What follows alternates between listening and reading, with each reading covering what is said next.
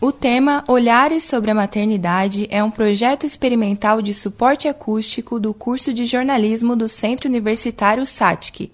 O projeto foi produzido pelas acadêmicas Esther Leopoldo, Lea Zongo e Nicole Tomasi, sob a orientação da professora Marli Vitali, com trabalhos técnicos de Jean Vieira no primeiro semestre letivo de 2023.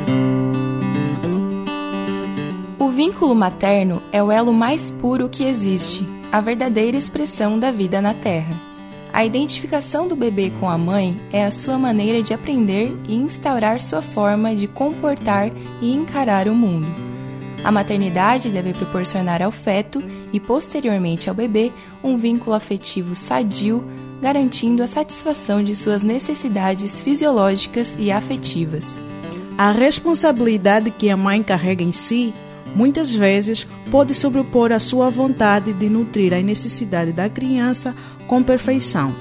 É verdade que o amor conduz a querer dar o melhor de si mesma, mas é um grande desafio organizar-se estruturalmente em aspectos psicológico, sociais, financeiros. Por isso, cada mulher, mãe, enfrenta suas próprias condições, com base no desejo sincero de cuidar. Franciele Silvano Cardoso, doula e mãe de três filhos, reflete sobre a situação. Bem visceral, assim, que depende de fatores hormonais que funcionam quando todo o resto vai bem. Quando a saúde mental vai bem, quando a saúde financeira vai bem, quando o teu lugar social enquanto mulher vai bem. Não é algo dado, pronto pela natureza. É instintivo? Sim, é instintivo mas como que a gente faz para aproveitar esse benefício? A gente precisa muito da razão. O primeiro instante de vida é chamado de hora dourada, que se expressa pelo momento de contato mãe e bebê após o nascimento e estabelece a fusão pele a pele necessária fora do útero. O vínculo do toque é fundamental para que o bebê possa regular seus batimentos cardíacos, temperatura corporal e adaptar-se ao ritmo respiratório. Essa ambientação com a mãe propicia a integração sadia, diminuindo o medo e a insegurança da exposição. A maioria já começa a procurar o seio para sugar o leite, mas a amamentação é uma relação que depende também da disponibilidade da mãe. Laura Lefa Cardoso, psicóloga e doula, diz sobre essa realidade. Ao contrário do que se acreditava antigamente, ela não é instintiva, né? Depende de muito querer da mulher e de muita informação. Né? Muita, muito processo de amamentação não, não tem sucesso pela falta de informação. Então, o ponto principal é buscar por informação, né? E fontes de informação de qualidade não faltam. O processo da criação é o evento mais importante da vida reprodutiva de uma mulher. Com certeza, o mais complexo nos aspectos físico, emocional e social. As mudanças são tantas e tão intensas que é impossível passar pela experiência ilesa, sem danos, traumas e angústias. Laura relata o que observa no dia a dia como profissional. As mulheres acabam descobrindo depois que elas amam muito o filho, mas não amam ser mãe, não amam os cuidados com as crianças, né? Claro que nem todas, mas muitas passam por esse processo. Então, acho que essa é a maior dificuldade, é não se falar sobre a realidade do maternidade. As surpresas que a construção de si mesma expõe na relação com a criança revela uma quebra de expectativa da imaginação que a sociedade cultua em volta da maternidade. O desafio entre a mãe e filho são atravessados juntos. Por isso, cada relação possui um valor único e incomparável. Isadora Arnes, mãe do Miguel de dois anos, compartilha como é o processo de identificação com seu bebê. Que como qualquer outro relacionamento, eu sempre fiz essa associação assim, que como qualquer outro relacionamento, amoroso, amizade ou família, é uma construção. E o vínculo que eu construo com o Miguel também é, é diariamente, assim, nas pequenas coisas. O fato é que para cuidar do outro é preciso antes estar bem cuidada. Marina Dori, terapeuta e doula, reflete sobre a vitalidade da questão. Uma demanda emocional muito grande, física muito grande, é uma demanda de vários aspectos que a mãe, se ela não tiver alguém para acolher ela, ela não consegue acolher bem o bebê, sabe? Então, a rede de apoio é fundamental para cuidar dessa mulher, para que ela consiga se entregar real assim nessa necessidade que, que essa fusão demanda, né, mãe e bebê. Por isso, o caminho de uma gestação saudável vai se definindo conforme a atitude de vida da mulher no ambiente familiar, no envolvimento profissional, na forma como emprega seu tempo e de que maneiras consegue zelar por si mesma.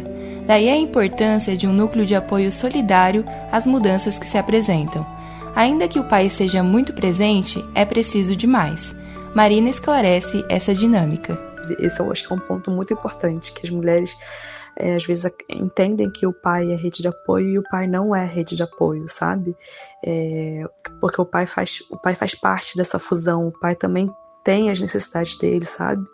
E que se embolam também nas necessidades da mãe, né? E a mãe ela também entra nesse lugar da, da acolhedora, da cuidadora e quer cuidar do pai também, né?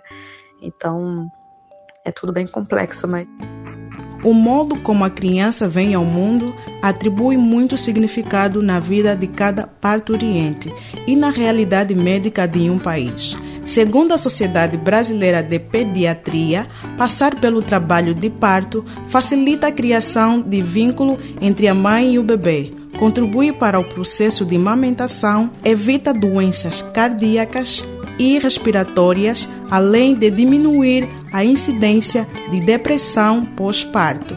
Laura Lefa Cardoso compartilha sua visão como profissional. Nós, enquanto doulas e profissionais da humanização do parto, lutamos é, contra a cesárea desnecessária, né? Que muitas mulheres acabam até escolhendo a cesárea por falta de informação ou por informações incorretas passadas ou porque ao longo do pré-natal elas são desencorajadas.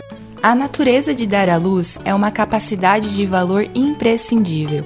A fisioterapeuta Franciele Cardoso conta uma realidade não mais vivida nos dias de hoje, acerca da experiência dos partos domiciliares. A minha avó relata que num dos partos dela, ela estava lavando roupa na fonte e ela esperou lá enquanto lavava que as dores ficassem tão fortes que ela quase não pudesse mais caminhar em pé. E aí ela foi de gatinhos para casa pelo pasto e disse: pode chamar a parteira, porque ela sabia que já estava na hora de parir. Então isso era um evento muito natural, né? E a gente perdeu o contato com essa realidade. Segundo dados da Organização Mundial da Saúde, a taxa brasileira de cesáreas atinge a média de 56% em todos os partos. Nos hospitais particulares, as cirurgias são realizadas em até 85% dos casos, enquanto na rede pública a cesárea atinge 60%.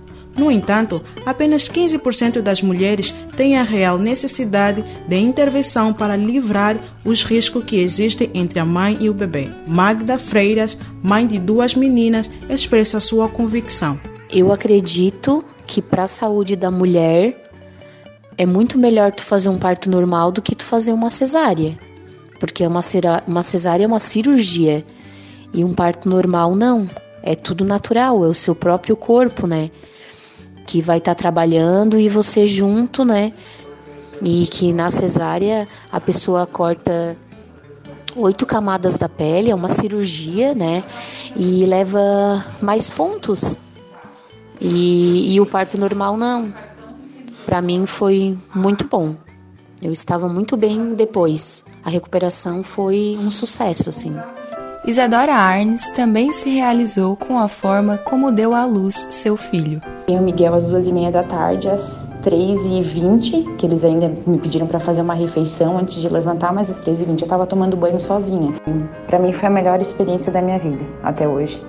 Me tocou tanto esse momento que em agosto do ano passado eu fiz um curso para doula, uma das profissões mais mais próximas do que é divino assim. É, é muito interessante.